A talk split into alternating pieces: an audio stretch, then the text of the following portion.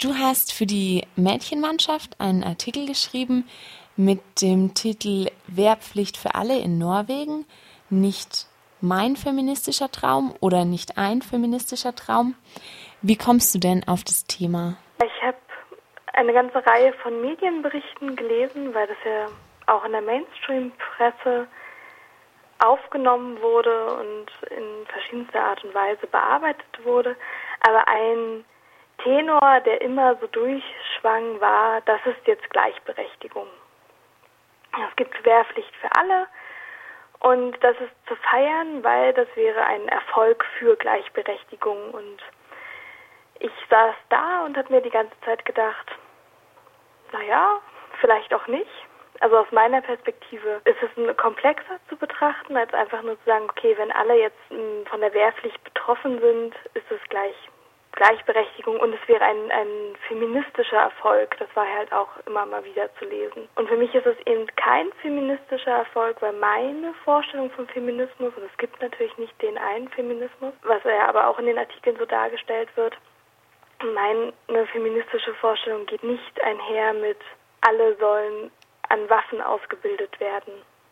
Das passt für mich einfach nicht zusammen. Ja, du hast schon gesagt, dass es ein bisschen verwirrend ist, um, dass es aus einer feministischen Position herauskam. Und also was ich auch sehr verwirrend finde, und das hast du auch geschrieben, ist, dass es ja auch von einer sehr jungen Frau kam, die in der sozialistischen Jugend ist. Hast du dich daran auch so ein bisschen gestoßen? Ja, das hat für mich auch nicht zusammengepasst. Also aus auch meiner linken Vorstellung hat irgendwie Gleichberechtigung daran auszumachen, wie ähm, Menschen involviert sind in Militär und damit ja auch das Militär irgendwie ähm, so aufzuwerten als Idee, hat für mich auch nicht zusammengepasst mit linken Ideen. Also mit linken Ideen, mit denen ich mich identifiziere. Und da trifft ja vielleicht so ein bisschen die feministische Kritik auf die antimilitaristische Kritik, habe ich mir gedacht. Waren das für dich zwei verschiedene Arten, das Ganze anzugehen? Also von der feministischen Sicht oder von der antimilitaristischen Sicht? Oder würdest du sagen, das kann man auch beides zusammendenken in dem Fall? Natürlich ist nicht jede feministische Sicht auch antimilitaristisch, nicht jede antimilitaristische Position feministisch, da ja beide Positionen ja auch nicht nur, ein, es nicht nur eine Position gibt, sondern viele diverse. Aus meiner persönlichen Perspektive gehören solche Sachen aber zusammen. Also ich kann mir nicht vorstellen, ähm, feministisch zu denken und gleichzeitig Militär hochzuloben und bewaffnete Auseinandersetzungen, kriegerische Auseinandersetzungen, die ja oft mit noch vielen anderen Sachen verbunden sind. Darum gehört das für mich schon auch zusammen. Das ist natürlich nicht zwangsläufig für alle Feministinnen der Welt so. Aber darum hatte ich eher meinen Artikel auch mit mein, also nicht mein feministischer Traum überschrieben, um deutlich zu machen, dass es halt meine Perspektive ist. Und in meiner Perspektive gehört Antimilitarismus als Idee auch zu ja, feministischen Ideen. Kannst du das noch ein bisschen ähm, genauer erläutern, warum du dann in dem Fall aus feministischer sowohl als auch aus antimilitaristischer Sicht gegen diese Wehrpflicht für alle wärst? Militär an sich ist ja auch einfach eine Institution, die verbunden ist mit zum Beispiel ganz spezifischen Männlichkeitsvorstellungen, mit Vorstellungen zu einer halt militanten Maskulinität, die verbunden ist mit Vorstellungen von Macht, wo eben auch Waffengewalt gekoppelt ist an Entscheidungsmöglichkeiten. Das ja auch in feministisch-politikwissenschaftlichen Theorien wird ja häufig auch darüber geschrieben, wie zum Beispiel die Vorstellung verknüpft war lange Zeit von der Möglichkeit als Bürger, ähm, jetzt wirklich maskulin gemeint, wahrgenommen zu werden und äh, der Verknüpfung zu Zugang zu Waffen das sind alles so Verknüpfungen, die im Militär halt zusammenkommen. Auf der anderen Seite ist natürlich diese Institution Militär ja ganz sehr stark hierarchisch ähm, organisiert, wo Männer ganz bestimmte Rollen haben und es ist einfach eine Institution, die sexistisch diskriminiert, die heterosexistisch ist, die rassistisch ist und ich finde es seltsam, dann einfach zu fordern, jetzt gibt es Wehrpflicht für alle und alle kommen, sollen jetzt in diese Strukturen rein. Das verändert ja die Strukturen auch nicht zwangsläufig. Und man muss ja auch dazu sagen, dass diese ganze Aktion in Norwegen eher ja auch Symbolpolitik ist weil es ja so ist, dass in Norwegen schon seit 1976 Frauen in die Armee dürfen. Es ist ja nicht so, als gäbe es bisher keine Frauen in der norwegischen Armee, sondern seit 1976 gibt es äh, den freiwilligen Militärdienst für Frauen, den sie leisten können und es gibt Frauen in der norwegischen Armee. Und es werden auf der anderen Seite auch schon in den letzten Jahren nur ein Bruchteil der Leute für den Militärdienst eingezogen, die von der Wehrpflicht betroffen sind. Also wer überhaupt dann zum Militärdienst kommt, hängt auch sehr davon ab, also ob die Leute es wollen. Es werden davor schriftliche Tests durchgeführt, wo auch Motivationen abgefragt werden. Das heißt, wahrscheinlich ändert sich jetzt rein von den Zahlen auch gar nichts.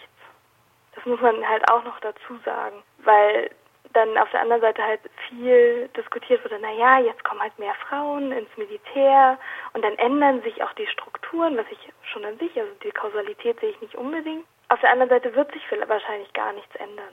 Der Artikel ähm, ist ja auch eifrig diskutiert worden in der Kommentarspalte auf der Seite Mädchenmannschaft. Ein Einwand war, dass Frauen auch im Militär repräsentiert sein sollten, denn eine militärische Macht ist ja auch eine Macht, die Frauen dadurch bekommen könnten. Was würdest du denn dazu sagen? Ich finde es relativ kurz gedacht, weil das ist eine sehr androzentrische Vorstellung, also wo, wo Männlichkeit irgendwie im Mittelpunkt steht und wo Machtbereiche, die es zurzeit gibt und die von, von Männern ähm, dominiert werden, genommen werden und ohne überhaupt diese Machtbereiche zu hinterfragen, einfach nur gefordert wird, dass jetzt Frauen auch in diese Machtbereiche kommen.